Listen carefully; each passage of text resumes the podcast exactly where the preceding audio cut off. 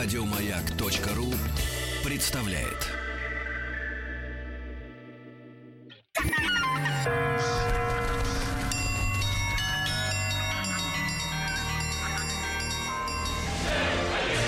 Русский мир.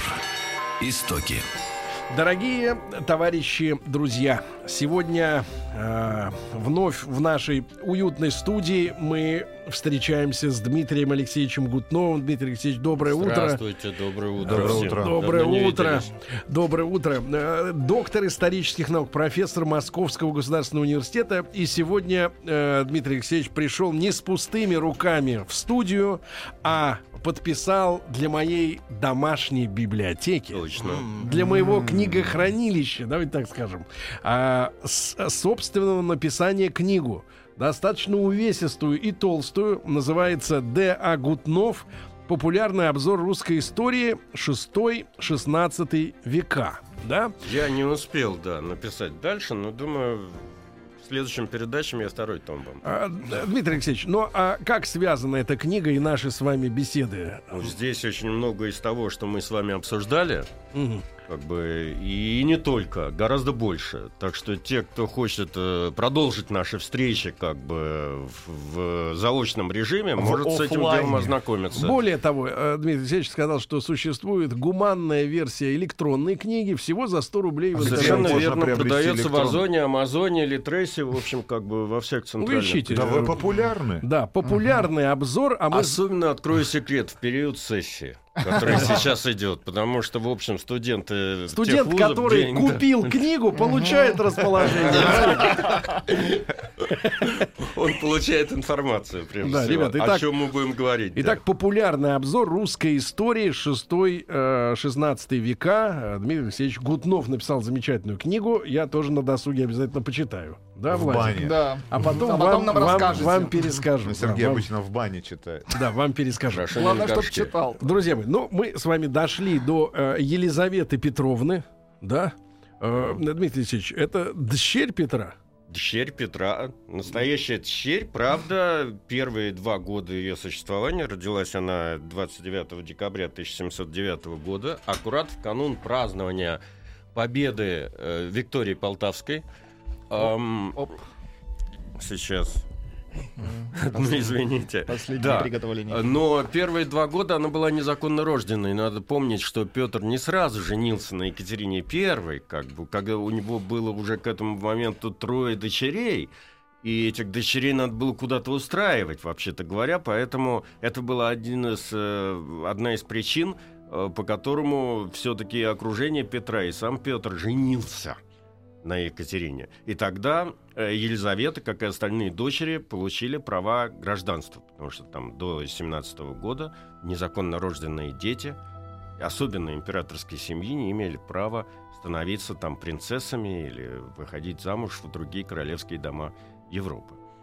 А, э, и вот э, Елизавета, вообще говоря, с молоду привле- была привлекательной девочкой еще в самом раннем детстве. Ее готовили, дай бог памяти, по-моему, там было, должна была быть партия с э, не более не менее как Людовиком XV, Бурбоном, Мгм. французским. Правда, французская страна, когда Елизавета немного подросла, в категорической форме отказалась от этой комбинации. Впоследствии Елизавета так и не вышла замуж, э, официально, опять Мгм. же, но не по своей вине, скорее по вине сложившихся обстоятельств, потому что отец умер 1725 году, и э, перспективы как бы ее выдачи замуж, они стали более туманными. Вот. Как А. ее воспитывали вот в детстве? Э, Ну, давайте чуть-чуть э, о тайне ее имени, потому, потому что, вообще-то говоря, э, имя Елизаветы не характерно для э, дома Романовых XVIII века. А, Никто не знает, почему Петр распорядился назвать ее Елизаветой. Есть такая версия, что незадолго до этого, так года там три на- до того, э, по проекту Петра на петербургских верфях одним из кораблей, который, первых кораблей, которые сошли, сошли со стапели Адмиралтейства, была шнява Лизет. Вот, значит, почему-то Петру нравилось это имя, и вот таким образом получилась Елизавета. Ну а что касается образования Елизаветы, то, в общем, оно было фрагментарным, и никто серьезно не, интересов... не занимался ее образованием, и тем более не рассматривал ее как претендента на русский престол. Э, Она более или менее хорошо знала французский, могла изъясняться по-итальянски, понимала чуть-чуть немецкий, умела танцевать. Ну, в общем, все качества, которые, как у нас в России, в Санкт-Петербурге тогда считалось, они необходимы для женщины при французском дворе. Но вот, видите, этой комбинации не случилось. Поэтому она, э, как пишут современники, она до зрелого возраста была в полной уверенности, что до Англии можно добраться сухим путем, не пересаживаясь на корабли. Но она права, в принципе, сейчас мы с вами Ну, э, ну, пришли мы к с этому. вами живем в 21 веке. Она провидец, А, фактически. Более того, туда даже негры могут дойти. а, Ну, штурмуя фуры. Вот. Э, Теперь, э, что касается, вообще говоря, ее э, возможностей для занятия престола. Э, как мы помним, э, Петр I, я, помнится, вам рассказывал, принял указ о, о и- престолном наследии, по которому он сам, в принципе, распоряжался тому, к- э, тем, кому передать престол. А, Это послужило причиной дворцовых переворотов. И вот э, мать Елизаветы, Екатерина, в итоге в своем завещании распорядилась престол передавать внуку Петра по линии царевича Алексея Петру II, а Елизавета и ее потомки могли бы получить э, престол э, только в том случае, если Петр II при каких-нибудь обстоятельствах умрет. И его род прес- пресечется. А, э, Комбинация, в общем, была понятна всем, э, но тут вмешалась, э, как бы сказать, случай. Дело в том, что Петр II, будучи уже 13-летним мальчиком, влюбился в свою тетушку. В Речь тетушку. М? В тетушку. Тетушка, она ему теткой была. Э, Чем же она так пленила-то его? Ну, она э, вообще была красивой женщиной, об этом говорят все современники, даже Екатерина II. Вообще я доверяю в этом смысле мнению женщин, потому что никогда доброго слова о сопернице они не скажут. Так вот, эм, Екатерина II говорила, что э, Елизавета была очень симпатичной дамой, высокой, с каштанными волосами, никогда не надевала парик, волосы у нее были естественного цвета, э, и поэ- это привлекало к ней внимание. Э, Стройная, э, любила хорошо одеваться, знала вкус в моде, поэтому было во что влюбиться. Другое дело, что Елизавете было там уже 19 лет, а Петру было 13 лет. Ну и что ж тут? Вместе они проводили время, а еще надо иметь в виду, что их объединяла страсть к охоте. О, Елизавета, которая жила в девках, по сути дела, ну, как у всех, всех цесаревин, у нее, конечно, был свой маленький двор, куда входили будущие э, заговорщики, которые приведут ее к власти. Это лейб-медик Листок, который был связан с французским двором через э, французского посла в Санкт-Петербурге, ма- маркиза де Шатарди. Это камер-юнкер Михаил Воронцов, а это молодые офицеры Александр и Петр Шуваловы. Это двоюродные братья Ивана Ивановича Шувалова, который впоследствии там основал Московский университет. Э, так вот, э, она тоже имела страсть к охоте. Чем страдал Петр II. Вот они вместе охотились, скакали там на конях, это все, в общем, побуждало э, Петра II к более близким отношениям. Хотя с, с точки зрения со стороны Елизаветы никаких, так сказать, к этому знаков не было. Ну, это у женщин принято, они у вечно. Нет, нет, нет. Она в это Знаки. время интересовалась другими совершенно людьми. Там э, дело в том, что поскольку она, она появлялась в свете по той причине, что Анна Леопольдовна, которая пришла к власти после Анны Иоанновны, она некоторое время не рассматривала ее как какую-то соперницу и как угрозу. Поэтому время от времени она появлялась на балах и блистала там, умела хорошо танцевать, показать себя. Ее все отмечали, но в основном ее первые молодые люди это гвардейцы полков, которые ее охраняли. Э, Тут можно назвать Алексея Бутурлина, тут можно назвать Нарышкина, э, но Петр II, который зорко следил за положением дел, так сказать, в окружении Елизаветы, их устранял. Значит, он одного услал куда-то там на Украину, ну, Батурлина, поскольку тот был потомком казак, казак. А, Нарышкина услал за границу, но вот третий человек, который там оказался, Алексей Шубин, Мгм. он его остановить не смог. То есть э, он был остановлен другим образом. Э, Был э, роман очень серьезный у Елизаветы с этим Алексеем Шубиным. Так вот, он стал даже беспокоить, тогда еще была жива Анна Иоанновна, и э, он, этот Шубин был арестован. Естественно, как у нас всегда бывает, по вымышленному обвинению, попал в руки Андрея Ушакова, это тайная канцелярия, и под пытками назвал себя Иваном родства непомнящим. Отсюда идет эта пословица, вообще-то говоря. После этого его, когда он себя призвал Иваном, э, этого Шубина сослали на Камчатку, обженили на какой-то камчедалке, и, в общем, о нем никто ничего не знал до 1741 года, когда этого бедного человека, уже Елизавета, когда пришла к власти, она Вытащила? его вытащила оттуда. Так он до конца жизни и вернула все там имения, там дала ему пенсию, но он не признавал своего имени. То есть Ага. настолько его Замучили. запытали, да. Э, Довели. После этого можно удивиться м, гуманности Николая I, который Чаадаева просто обозвал сумасшедшим. И, и не пытал, и не заставлял его признаваться в этом, и весь двор его считал сумасшедшим. Понимаете? Вот. Так вот, э, эту историю, э, тут, тут была такая комбинация. Э, один из деятелей э, правления Анны Иоанновны, Астерман, э, зная расположение Петра к Елизавете, вынашивал такую версию, э, такую комбинацию, чтобы значит, э, тетушка вышла замуж за своего племянника. И был создан такая комбинация, такая, такая династическая комбинация, что обе ветви Петра Великого объединились бы в одном семействе. Однако против этого категорически выступил Синод Православной Церкви, ну и сама Елизавета, в общем, особо этого всего не... И э, этот проект был как бы задвинут.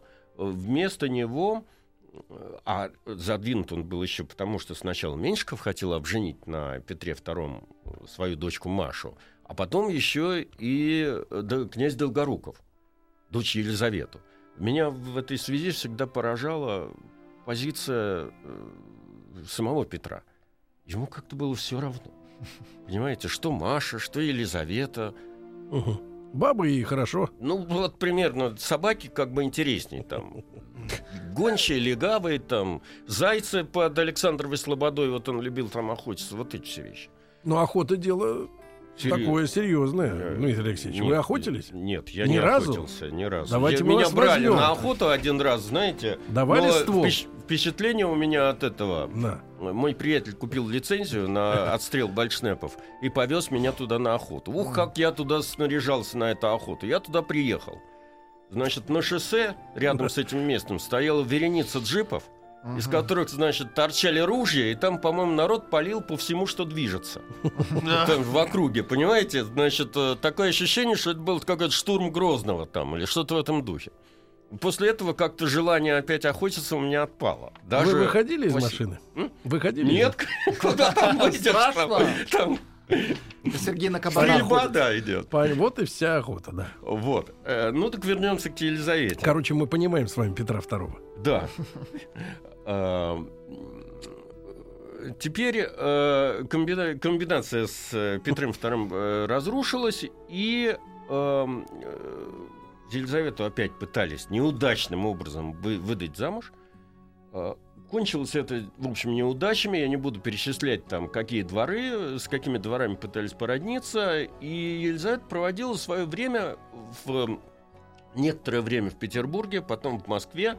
А, знаете, у нее любимое было занятие тем, что она женила прислугу, э, устраивала свадьбы или устраивала какие-то жизнь вот этих вот гвардейских офицеров, которые ее охраняли.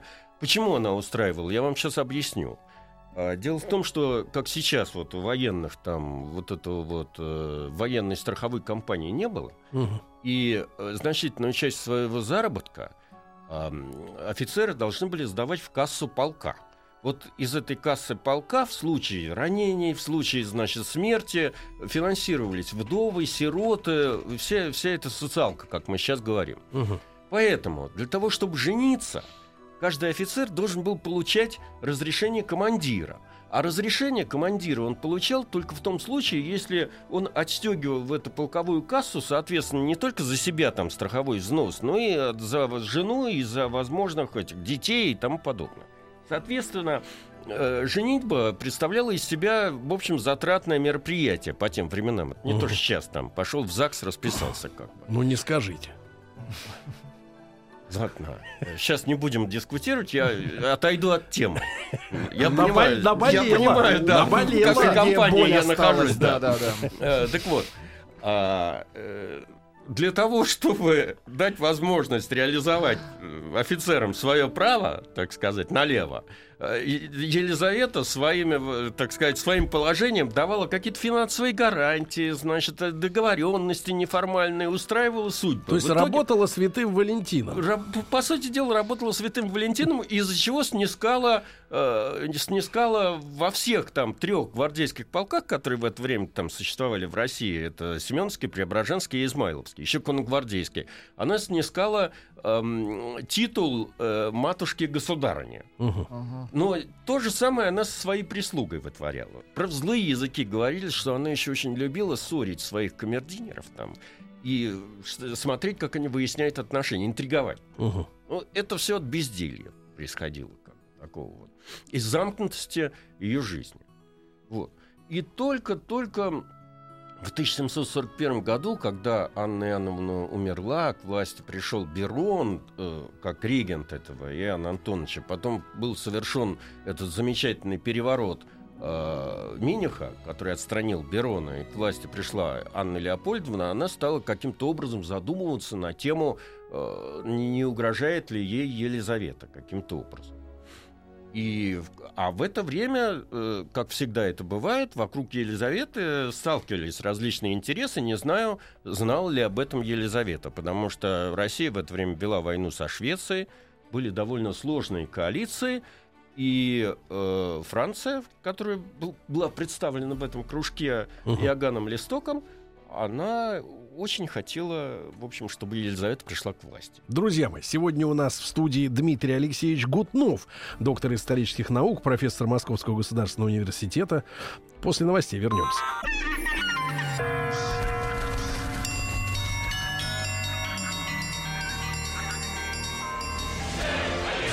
Русский мир. Истоки.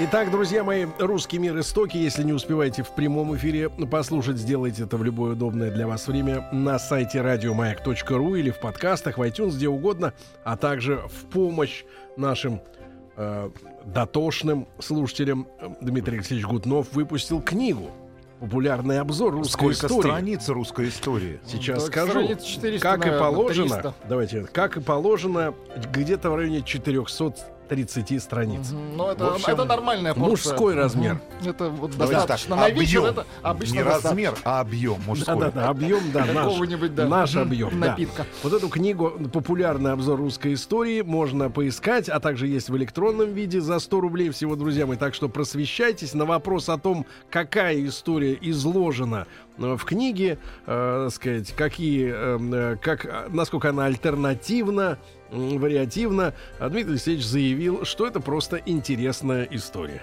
Да. Именно так. Да, Дмитрий Алексеевич, итак, э, Елизавета Петровна и Франция, да, в Да. принципе, вот в Ну, нашей... Я нашей- последнее хочу, Да, хотел да, да. сказать. Там был еще один участник переворота будущего, э, о котором, который очень важен в данной ситуации, но о котором я ничего не, не сказал, потому что я слишком увлекся сразу русско-французскими отношениями. Это Алексей Георгиевич Разумовский.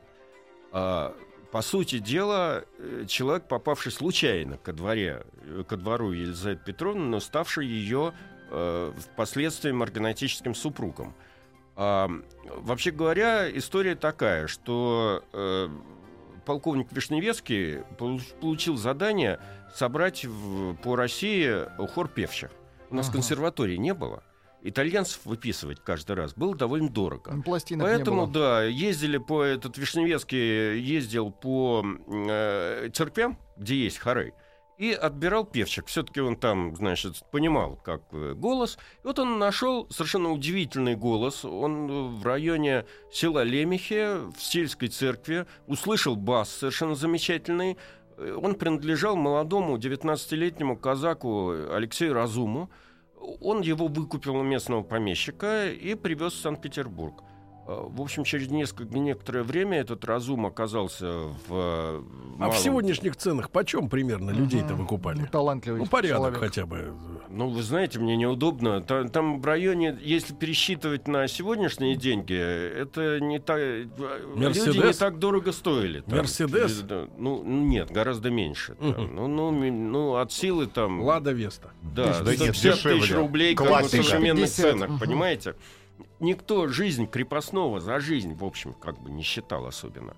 Так вот, а, этот разум сначала стал певчим придворной капели, потом он оказался в малом дворе при у Елизаветы Петровны, и потом он стал ее фаворитом, как его иногда называли ночным императором. А чем взял-то?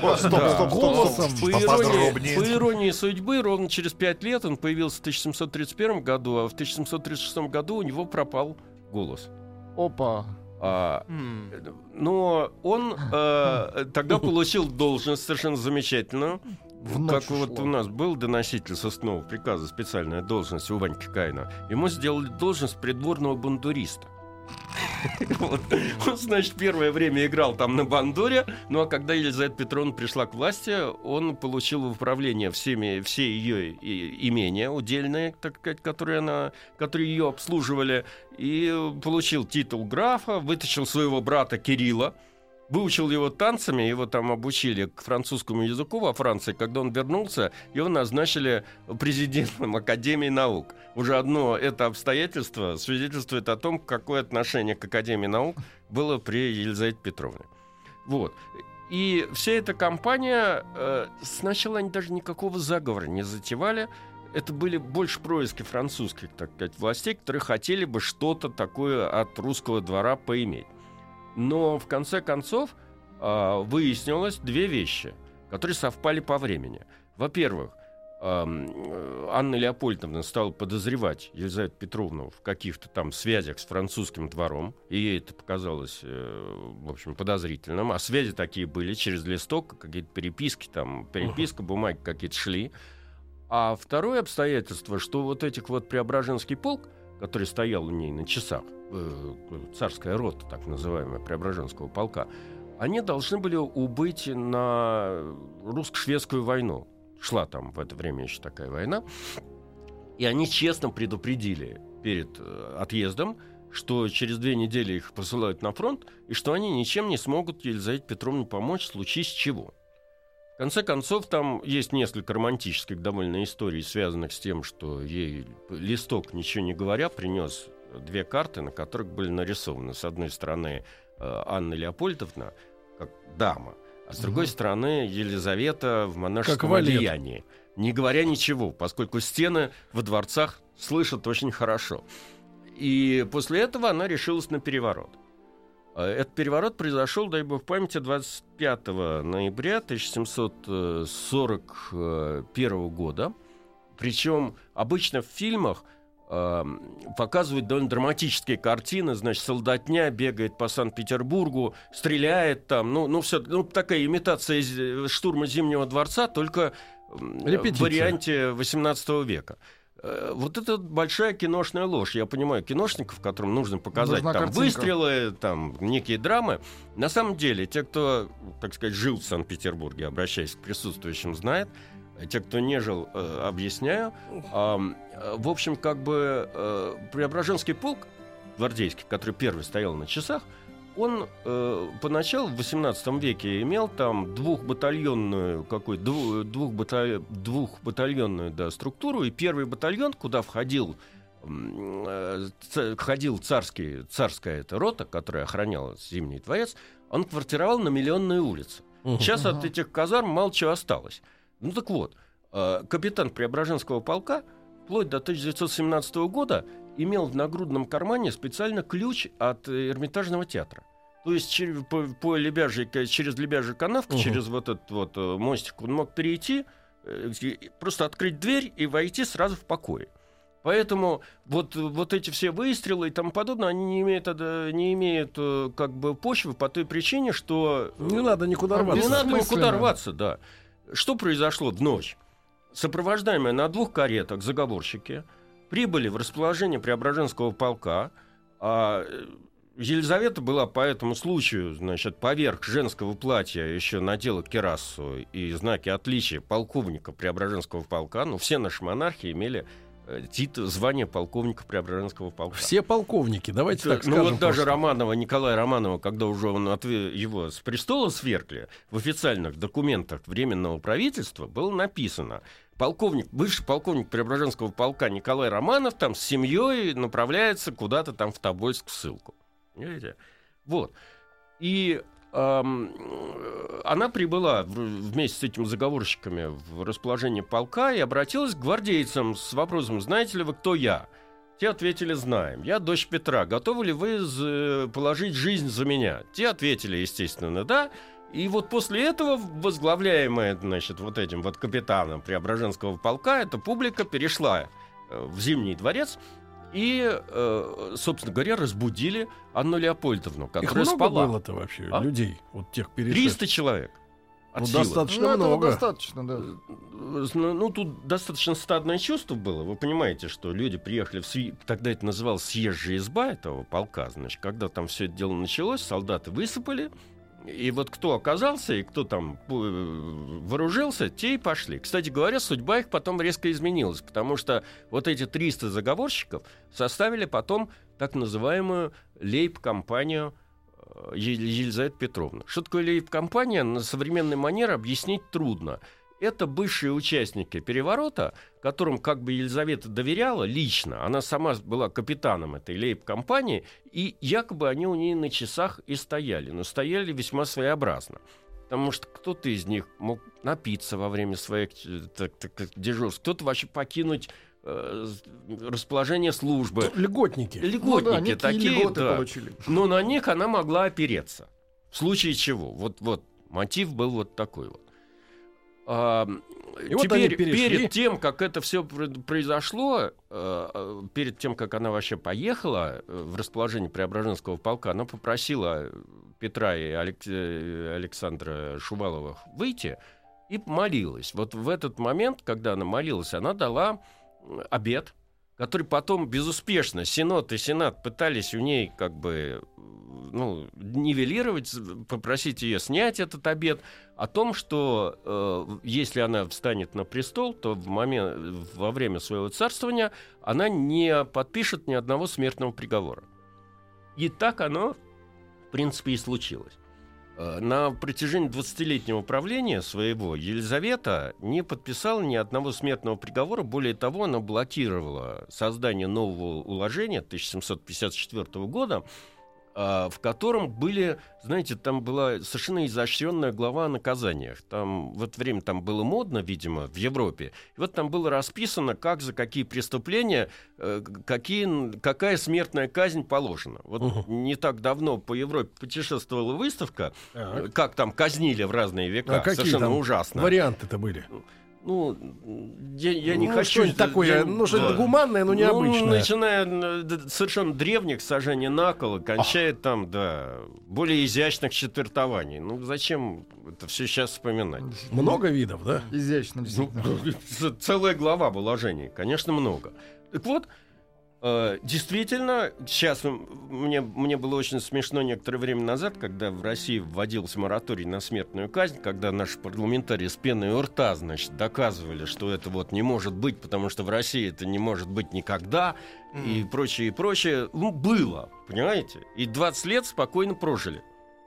Ну да, кто-то там на севере были, в, в Острогах сидело больше тюремных сидельцев э, на каторге. Но казней никаких не производилось. Вот. А, после этого... был- Помолилась. М? Помолилась Да, она. помолилась, и вот после этого был совершен переворот. Любопытно, что э, она велела во время этого переворота не будить спящего Иоанна Антоновича и сама его вывезла из Зимнего дворца, тогда старого, Маленького мальчика. маленького мальчика, причем, естественно, он совершенно не понимал, что происходит, там веселился у ней на руках, она приговаривала, ты не виноват, ты совершенно безвинен, э, виноваты твои родители. Э, После этого он некоторое время... Ну, судьба брауншвейгского семейства, она широко известна. Они... И сначала никто не знал, что с ними делать. Поэтому им разрешили выехать в Европу по просьбе этого бр- брауншвейгского принца.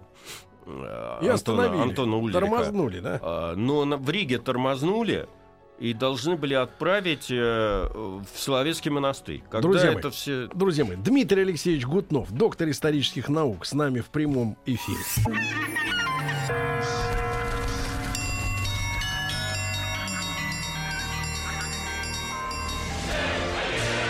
Русский мир. Истоки.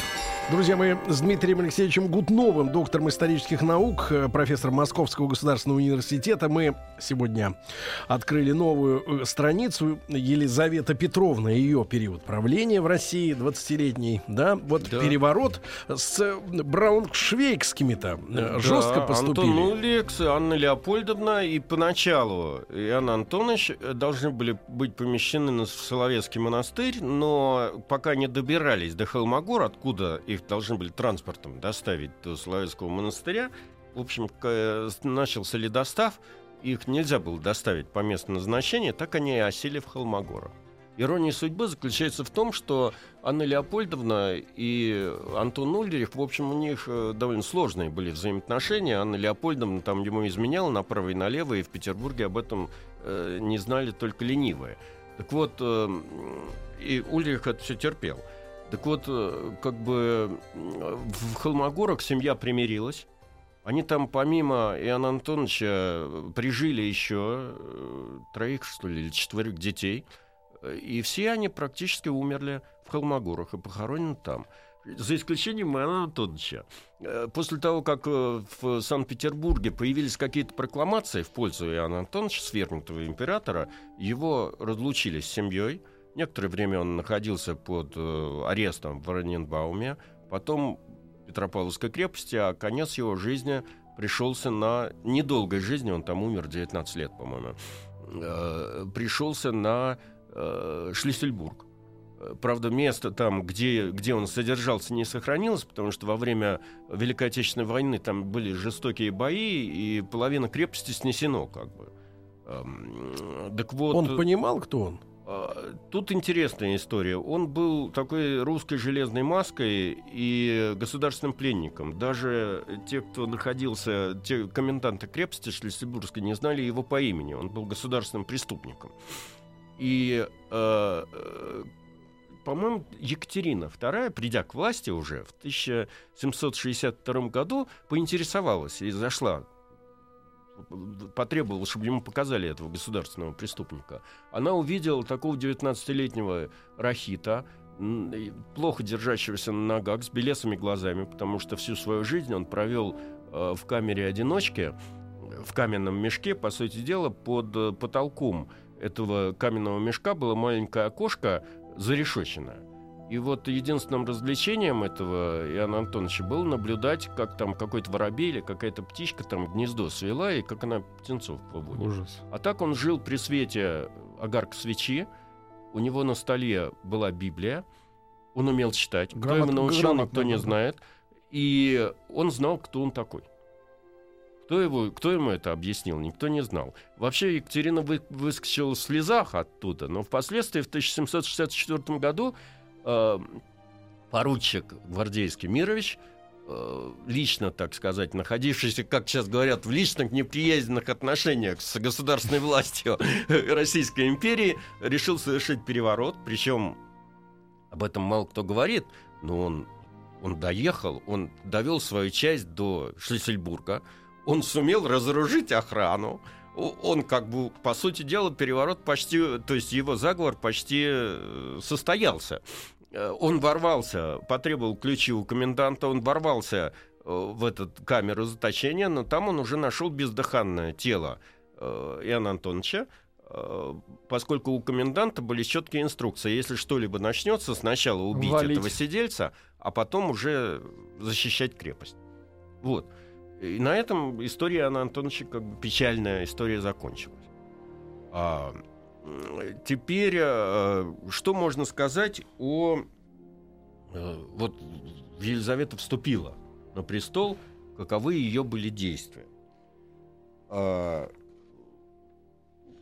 ну, что, что можно поставить ей в заслугу? Она отменила э, кабинет министров, который существовал при Анне Иоанновне, и вновь, э, так сказать, э, она вообще взошла на престол под э, флагом и под лозунгами возвращения к Петровским порядкам. Поэтому был снова восстановлен Сенат как высший законодательный орган. Там вновь появился оберпрокурор Сената и вся эта структура. Теперь с 1754 года в Петербурге был учрежден дворянский земельный банк.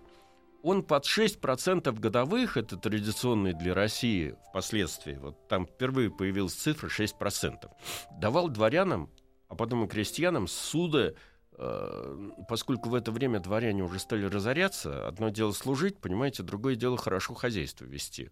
Вот они постоянно, вот э, э, они уже тогда начали крепостных проигрывать в карты, Ага. Э, Там у них все время денег не хватало. А поскольку их надо было каким-то образом поддерживать, потому что они являлись опорой престола, то для них был основан вот этот вот дворянский банк, который давал э, суды э, на погашение всех этих долгов и на ведение хозяйства по щадящей 6%. Сейчас об этом можно только мечтать.